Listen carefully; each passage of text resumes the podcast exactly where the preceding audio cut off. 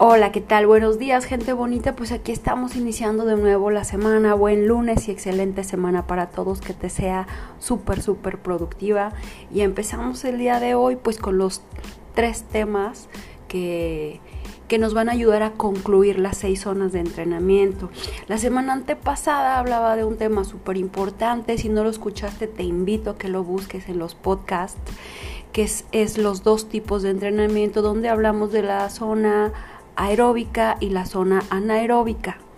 Después, dentro de esa zona aeróbica y anaeróbica, se desglosa en otras seis zonas de entrenamiento, tres aeróbicas y tres anaeróbicas. La semana pasada les compartíamos Isair en nuestro asesor de formación Wellness Bike, las tres primeras zonas que son las aeróbicas. Para el día de hoy nos quedaron pendientes las siguientes tres zonas ya anaeróbicas que sería fuerza, intervalos y velocidad. Así que pues arrancamos.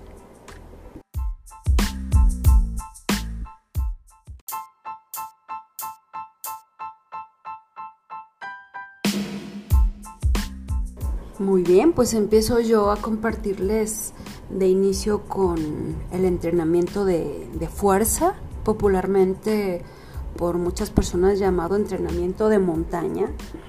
Aquí el rango de frecuencia cardíaca de aplicación en la intensidad es del 75 al 85% de frecuencia cardíaca o en la tabla de percepción de esfuerzo, hablando de los números del 1 al 10, estaríamos trabajando entre el 6 y el 8. Estamos hablando de una intensidad media alta. ¿va? Las, las, técnicas predominantes o los terrenos que debes trabajar, que se recomiendan en esta zona, obviamente, para realmente aplicar fuerza, pues son terrenos de ascenso sentado, ascenso de pie, saltando en ascenso, correr con resistencia, algún sprint también en ascenso y algunos terrenos planos eh, intermedios por ahí para trabajar un poquito de de recuperación. Las resistencias, la, aplicación de carga de resistencia a la bicicleta principalmente se van a trabajar entre media y alta.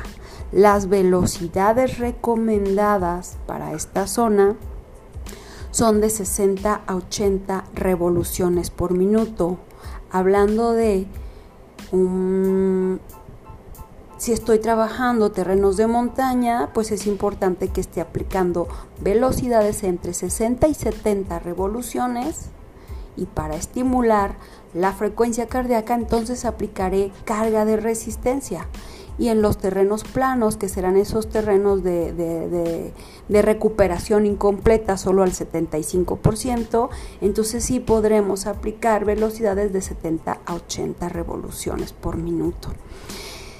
Eh, trabajando en, la técnica de ascenso sentado es, una parte que no ha sido como muy explorada o muy aplicada de los entrenadores.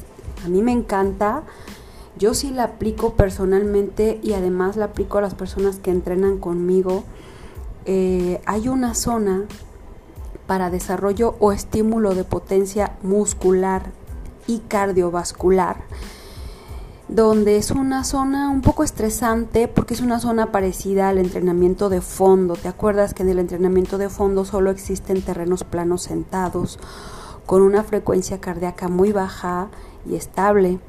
Pues aquí la técnica es solamente sentado, pero todos los terrenos son de montaña o ascenso. Aquí la técnica es ascenso sentado velocidad baja, entre 60 y 70 revoluciones, y tienes que aplicar una carga de resistencia que te lleve al umbral aeróbico, al 80%, y te mantienes ahí hasta el final del entrenamiento. En esta técnica desarrollas la potencia muscular y cardiorrespiratoria. Esto hablando de que puedes aplicarla mucho en, esas, en ese periodo de acondicionamiento físico a tus socios cuando están en esas 6, 8 semanas de inicio de sus entrenamientos. La verdad ha sido muy, muy, muy poco explorada.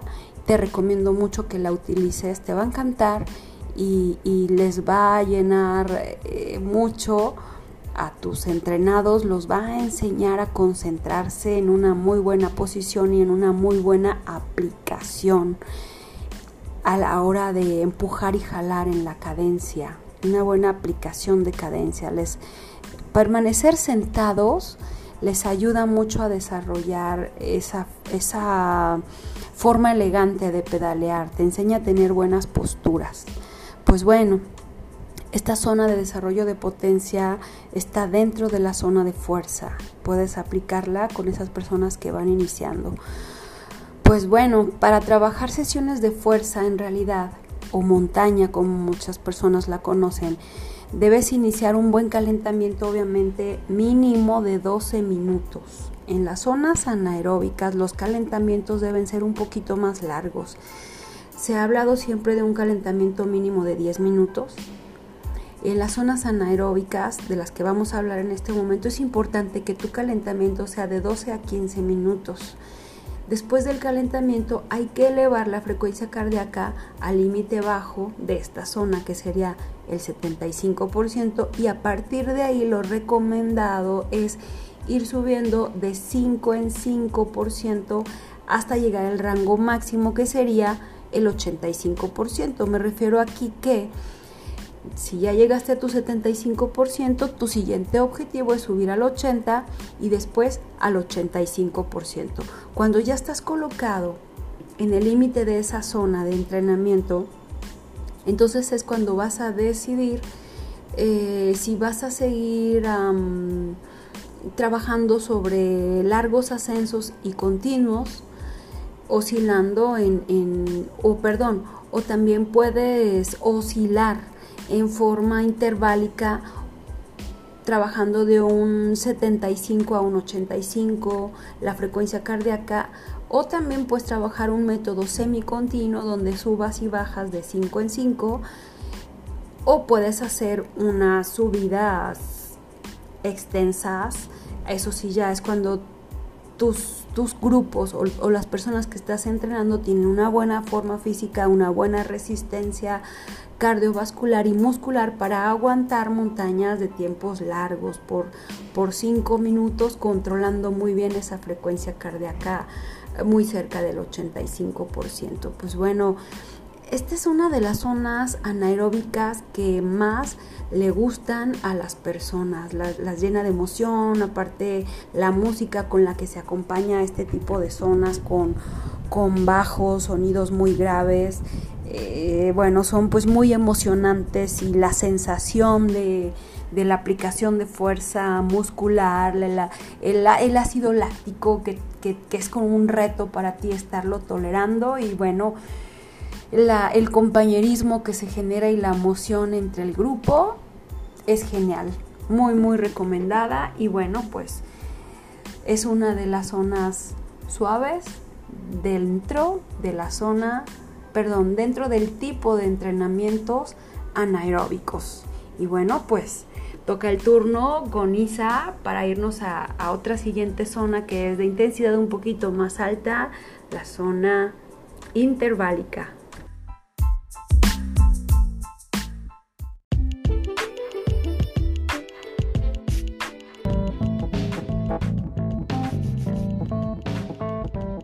Muy bien amigos, entonces Hablando de la zona tipo 2, que es la zona anaeróbica, Isa nos va a platicar de la zona tan popular llamada zona HIT, de los intervalos. Cuéntanos, Isa, de esta padrísima zona. Ok, amiga, esta es una, es una zona que, es tema de muchos temas, la verdad. Es un que si, que si ahorita la tratáramos de manera detallada, créeme, creo que nos llevábamos un día, un día de, podcast y no creo que lo aguanten no, el equipo, la verdad. Sí. Pero es, es una zona tan extensa, tan importante, que sí merece que, que cada que vaya bien explicada y que se le dé el debido tiempo, ¿no? A este, que merece, la verdad.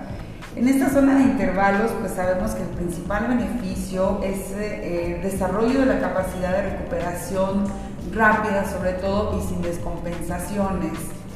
Eh, sobre todo porque estamos elevando la capacidad que ya desarrollamos en las otras zonas anteriores, que viene siendo en, la, en la primera zona, que es la zona aeróbica. Aquí ya va para arriba hablando. Aquí es como pasar a otro nivel. A otro nivel, sí. Ahí sí vamos a ver si es cierto que como roncas duermes y a ver. Sí, sí. Así. Entonces ahí te vas a demostrar que si de veras o estás entrenando bien o nada más estás haciendo playback en todas las demás. Exacto. Entonces, Sabemos que el rango de frecuencia cardíaca de esta zona es desde el 65% hasta el 92%. Estamos hablando de que es una base aeróbica hasta el umbral anaeróbico. Okay. En la tabla de percepción del esfuerzo sería del 4 al 9. Ahora sí, ¿de dónde estás cansado? Pues empiezo en el 4 pero termino como en el 9. De hecho, de hecho hay que irte así, del 4 al 9 directo, ¿no, amiga? Así en los intervalos es, es, es, es provocar que tu intensidad baje del 1 al 10, si estamos viendo este, unas gráficas o las líneas del 1 al 10, es provocar que tu frecuencia cardíaca baje al punto 4 y de ahí obligarla a dispararse al nivel 9, que sería casi el máximo esfuerzo, ¿no? Casi aventar los ojos. Sí, definitivamente, porque es esta parte en la que nos va a permitir que haya de verdad una eh, una capacidad de recuperación sin descompensarse. O sea, ahora sí aquí es aplicar lo que, lo que nos dice en teoría el beneficio de este tipo de entrenamiento. Te subes, o sea, ya sabes que ya como entrenador tienes que saber qué técnica vas a utilizar para poder subir a tu entrenado hasta el 92% y de repente pas, llegas 92%, dependiendo también del tipo de intervalo que tú estés trabajando y ya lo bajas hasta, lo sientas o bien le das su, zona de recuperación y él tiene que ir bajando hasta, hasta el 4. Normalmente cualquier persona que no esté dentro de, o sea, que su capacidad aeróbica eh, esté bien, bien, bien desarrollada, pues sí, tú la pones en una zona de recuperación y como que va a empezar a marearse o va a empezar a sentirse mal y descompensado. Precisamente aquí es en donde sí de verdad sabemos qué tan aplicable o qué tan aplicado está ya en lo que es en la práctica. Es cuando te das cuenta si de verdad esa zona de acondicionamiento físico de esas cuatro ocho semanas aeróbicas estuvo bien aplicada, ¿no? Porque si al momento de entrar ya a una zona anaeróbica y, de haber subido a tocar, obviamente lo irás llevando al principio gradualmente, sin que haya una descompensación, poco a poco a subir al 92 para estar observando que no haya un síntoma de sobreesfuerzo. Y a la hora de sentarlo, también buscar la técnica de manera que gradualmente vaya bajando sin que se descompense para luego estar volviendo esos hits más explosivos, pero sí ir evaluando qué, tan fuerte o qué tan explosivo lo puedo obligar a subir y, y, de la misma forma obligar a recuperarse, ¿no? Sin embargo, es que si aún habiendo tú medido o graduado esas intensidades tanto de subida como de bajada en la frecuencia cardíaca, eh, la persona se llega a sentir eh, con ese malestar o ese mareo, ese síntoma de sobreentrenamiento, es como un, foco rojo que nos está diciendo que no ha terminado de desarrollar esa forma física, ¿verdad? Esa forma, ese, ese periodo de acondicionamiento físico, quizá le faltó un poco más de tiempo, ¿verdad? Así es, así es. Nosotros a veces hablamos que esto es, es, un, es una periodización, vaya, de seis semanas aproximadamente, pero hay personas que se toman siete o hasta ocho semanas, quizás hasta diez, porque incluso hay personas que jamás en su vida han practicado ni siquiera este, actividad física. Sí, pues van a tardar más. Así es, van a tardar más, entonces sí es muy, muy importante que estemos al pendiente de ellos mientras van subiendo precisamente, van ellos empezando a desarrollar, a incrementar la frecuencia cardíaca simplemente en, su expresión facial, a veces en, sus ojos. En el color. En el color.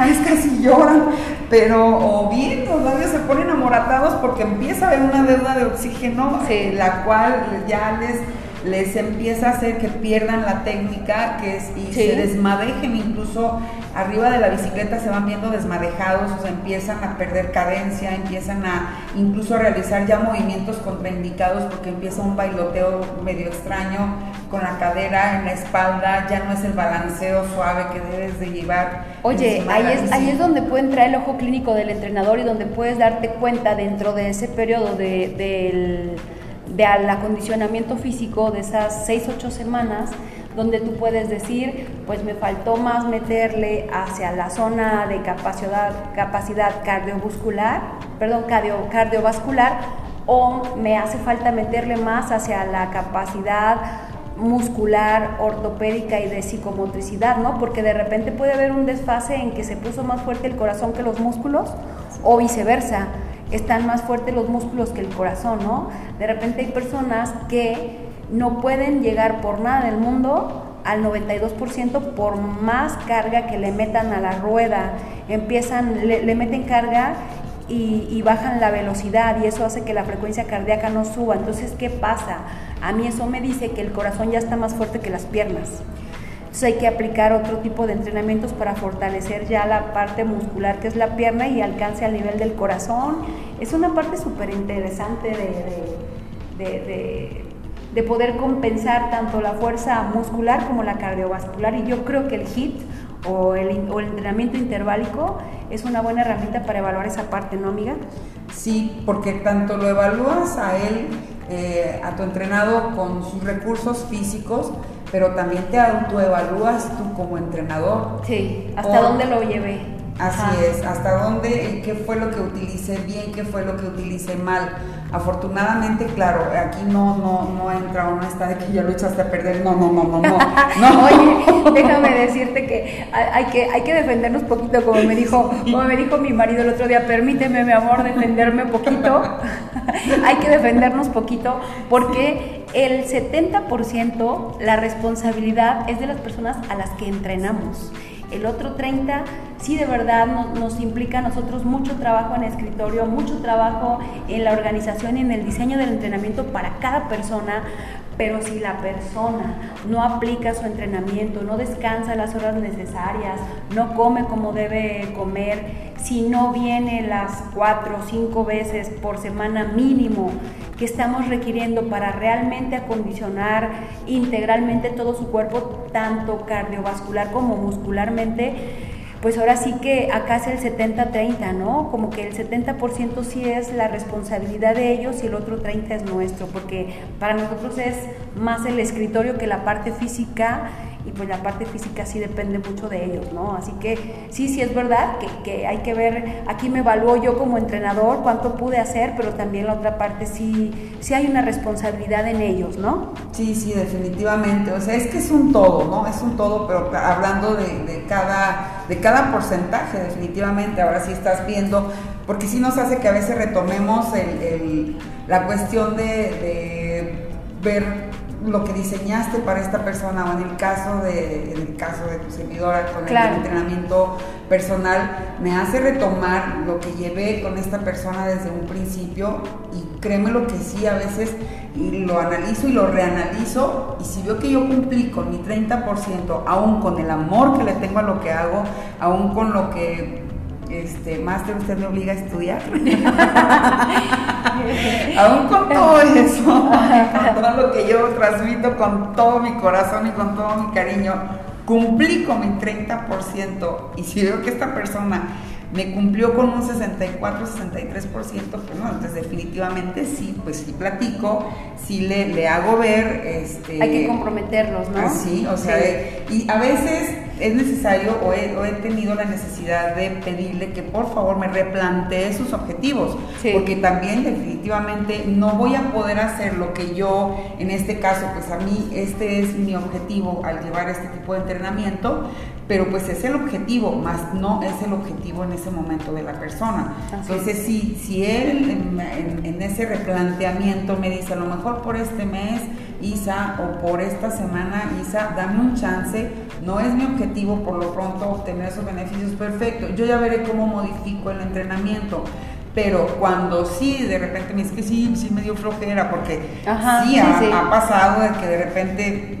de repente, pues, este, está, me llega mi- Desmotivados, sí, ¿no? desmotiva- o bien, mira, el diablito donde quiera anda, Sí. y de repente, es que ya venía a entrenar, pero luego llegó, no sé, Fulanita, fulanito, ay, no vayas, vamos a, y se Sí. quedan, y gana el diablito, entonces...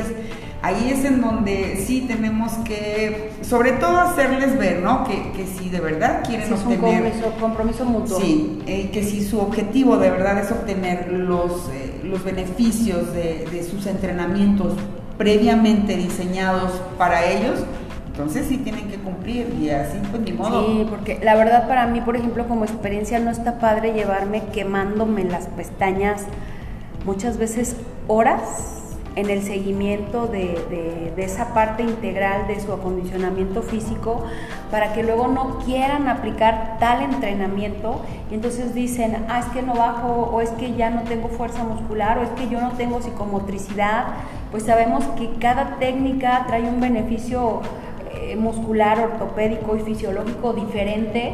Por eso es que cada técnica tiene un porqué y un para qué. Aunque sea la misma zona de energía, pero la técnica cambia, te está, te está trabajando las fibras blancas, las fibras rojas, la zona nada más de fuerza para, para la potencia muscular o el tono o para el volumen. Híjole, es que los temas son infinitos y, de repente si es para nosotros como entrenadores desmotivante haberte quemado las pestañas en un diseño a veces hasta de 3, 4 horas de estar estudiando dedicado a él para que luego de repente te lo cancele o no, es. o no lo quiera aplicar porque no tiene ganas O no van. o, o no van, ajá, o Simplemente exactamente, no van. y te quedas colgada o, o simplemente llega y te dice, no, no lo quiero hacer, no tengo ganas, hoy no puedo Así es. y Pero- te quedas con el trabajo en el escritorio, literal. Entonces, ese es el otro 70% que sí, que sí les toca a ellas. Sí, sí, sobre todo que nos demeritan, definitivamente. Sí, así demeritan. es. Y así, este, así ya como que más, más rápido, porque luego de repente Se nos va el Sí, tiempo y nos tiempo. comemos el tiempo de ellos también. Sí, qué pena, sí, qué pena. Qué pena, qué pena. Sí, así hablando a grandes rasgos, así muy rápidamente, porque como les decíamos, esto es como para mucho, mucho rato, una plática Hasta muy, el muy larga. Sí, es la- es- hay una gran variedad de entrenamientos interválicos, este, de aquí vienen los intensivos, extensivos, eso es como que la base, intensivo, extensivo, de ahí ya se vienen mu- varias, o sea, es una infinidad de, de tipo de, de entrenamientos, ya vienen este, intervalos graduales, explosivos, progresivos, regresivos, de velocidad, fuerza, combinados, ta, ta, ta. Lácticos y alácticos. Sí, láctico de, de así, Ajá. sí, sí, sí. Y no estamos hablando de leche, ¿eh? Ni Estamos hablando de que Exactamente. tengan que tomar leche lactosada, no. Ya serán temas buenos que vienen adelante. Son muy, muy padres. Para que no te sí. pierdas nuestros podcasts. Ah, sí, lo único que les puedo así compartir al final es que el beneficio este lo viví precisamente dos personas que yo entrené a las 6 de la mañana. Ajá. Estaban ellas, pues eh, son personas que tienen que ir al trabajo rápidamente. Las había estado entrenando en intervalos durante tres semanas eh, consecutivas. Y el día que me dijeron, estaba padrísima la sesión, pero tenían que irse ambas para poder llegar al trabajo. Y me dijeron, ¿sabes qué? No importa, nos podemos ir, nos- si nos robas 10 minutos, pero nos rápido nos bajamos de la bici. Se ellas terminaron, ok, accedimos, fue una- un acuerdo mutuo, accedimos, ellas terminaron de entrenar, no las pude enfriar, este, bueno, hicieron su estiramiento, pero ellas tuvieron que recuperarse a la de ya para poderse ir a tiempo y llegar al trabajo y ahí fue donde ellas mismas vieron el beneficio del trabajo en intervalos. Claro. Se tuvieron que recuperar rapidísimo y se fueron sin marearse, se fueron sin descompensarse y sin nada. Y ahí dijeron, ya sí es cierto, ese Ya tengo del trabajo". capacidad de recuperación. recuperación. Sí, sí, sí, es verdad. Pues bueno, es que la verdad es que el tema de intervalos es larguísimo. Yo creo que luego vamos a hacer un programa donde hablemos exclusivamente de, de la zona de intervalos. Pues a grandes rasgos, la zona de intervalos es esta.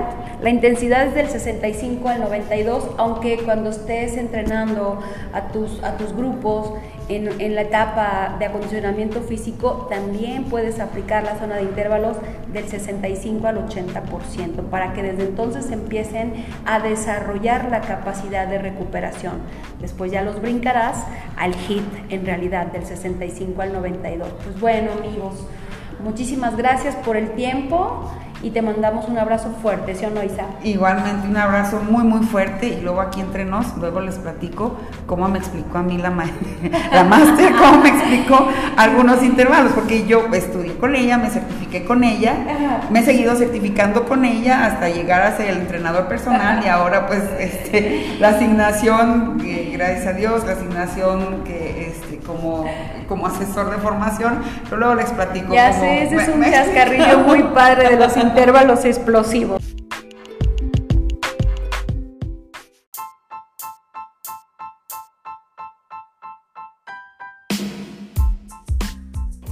Pues bueno amigos, después de esta agradable charla con Isa, compartiéndoles el entrenamiento de intervalos, me toca cerrar con broche de oro con la estrella de todos los, los entrenamientos, que es el más fuerte de todos y el más estresante de alguna manera, es la zona de velocidad. Aunque para muchas personas es muy fácil correr, para la mayoría es difícil el desarrollo de cadencia, pues la zona de velocidad, como la palabra lo dice, es así una carrera constante y continua. Realmente es una prueba a tu condición física. Esta sí simula una carrera contrarreloj, es lo más parecido a una carrera de ciclismo real. Mm, trabajar esta zona es importante porque además de que te pruebas si realmente has logrado una condición física plena, pues también aquí vas a maximizar tu resistencia anaeróbica, o sea, lo que ya desarrollaste en todas las otras zonas anteriores lo vas a maximizar, que sería pues principalmente la resistencia anaeróbica, soportar, vamos a ver cuánta capacidad de retención de oxígeno tienen tus pulmones, cuánta tolerancia al ácido láctico has desarrollado y cuánta fuerza física y mental en realidad has logrado desarrollar en, todos tus entrenamientos. El rango de frecuencia cardíaca en, este entrenamiento es del 80 al 92%. En la tabla de percepción de esfuerzo, si yo veo este, esa tablita del 1 al 10, pues nos iremos del 7 al 9, o sea, lo más alto en la intensidad. Es un entrenamiento prácticamente anaeróbico completamente, prácticamente, porque puedes cuando estás aplicando las primeras veces que la aplicas realmente a tus grupos, es importante apegarte más hacia el 80%, o sea, 80-85 y solo algún piquito al 92. Y después de varias aplicaciones con tus grupos, sabiendo que ya han desarrollado la resistencia eh, física completa, entonces podrás inclinarte y aplicarte hacia el otro extremo, ¿sabes? Del 85 al 92%, donde van a trabajar con menos oxígeno en el cuerpo. Eh, para aplicar este tipo de entrenamiento predominan mucho los sprints y las carreras con resistencia. Eh, para trabajar realmente estos dos terrenos, la cadencia únicamente es de 80 a 100 revoluciones por minuto. Aquí lo que vamos a aplicar a esta velocidad, dices de 80 a 100, uh, yo puedo correr mucho más. No, se trata de levantar la mayor carga posible a la mayor velocidad posible, respetando ese rango del 80 al 100. ¿Sabes?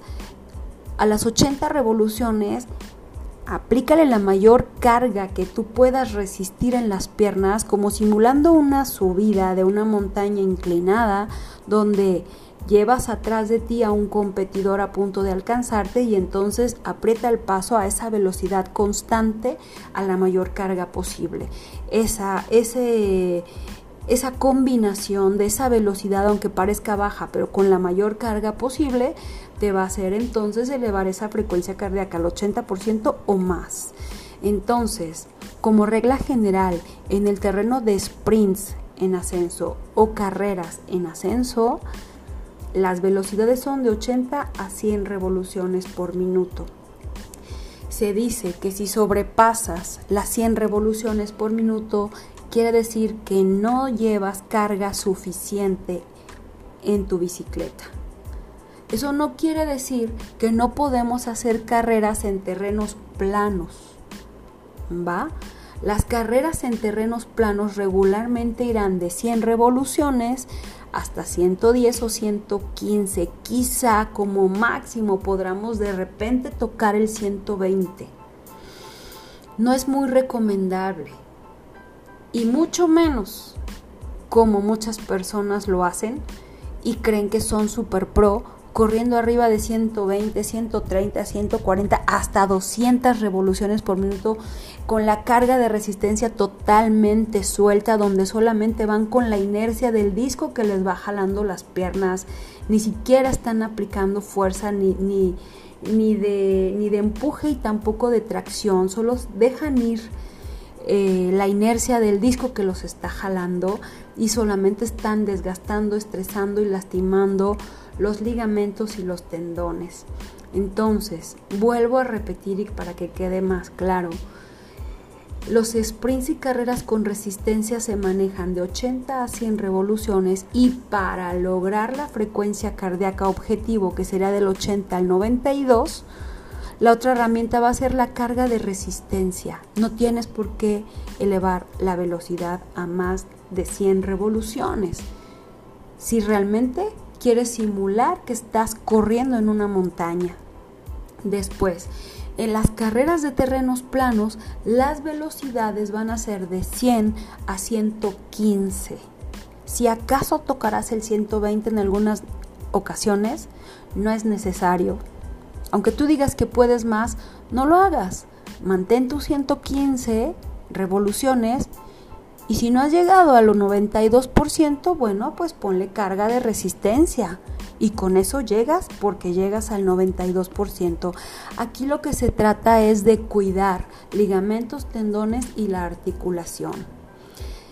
Puedes comenzar con los primeros grupos en carreras cortas en la montaña, trabajando intervalos, es una forma que yo recomiendo mucho para los, para los inicios de la aplicación de velocidad en tus grupos, porque si lo trabajas en intervalos, como tienes que ir del 80 al 92 directamente y del 92 bajar al 80 también, para que los alumnos tengan periodos de recuperación precisamente. Mientras ellos van del 92 hacia el 80%, son esos periodos de recuperación donde ellos comienzan a oxigenarse y quitar un poquito de estrés, un poquito, porque es una ah, técnica de velocidad constante.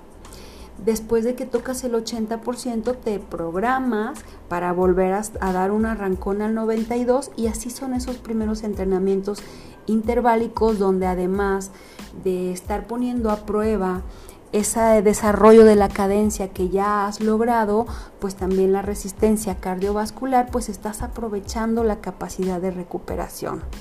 Ya después entonces programas un entrenamiento de, de, carrera con una cadencia y una intensidad constante en el umbral anaeróbico, donde ya estarás más apegado del 85 al 92%.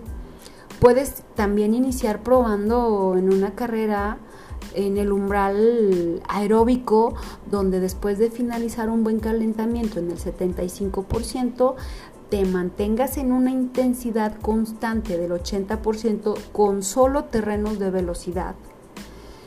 Quizá en algún momento después de los 20 minutos hagas unos piquitos al 85%, pues o al final del entrenamiento, esos piquitos al 85% donde ya la euforia y las endorfinas estén a tope y no sientan tanto el estrés. Vamos que la motivación y esa segregación de mielinas y endorfinas y procesos químicos del cerebro eh, les ayuden a, disipar esa sensación de, de molestia. Bueno, pues en general el entrenamiento de velocidad es uno de los más estresantes cuando tú realmente logras aplicar un entrenamiento de velocidad estresante como realmente es, donde aplicas únicamente carreras con resistencia y sprints en ascenso, donde tu frecuencia cardíaca está muy muy cerca del 92% continuamente como una carrera real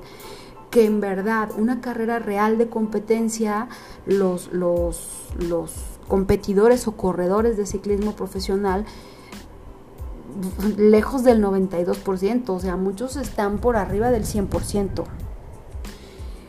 Solo es que si quiero hacer énfasis que no debemos nosotros arriesgar a nuestros entrenados cuando son grupos generalizados a subirlos a más del 92% porque no sabemos realmente si tienen algún problema de salud que a veces no nos han compartido.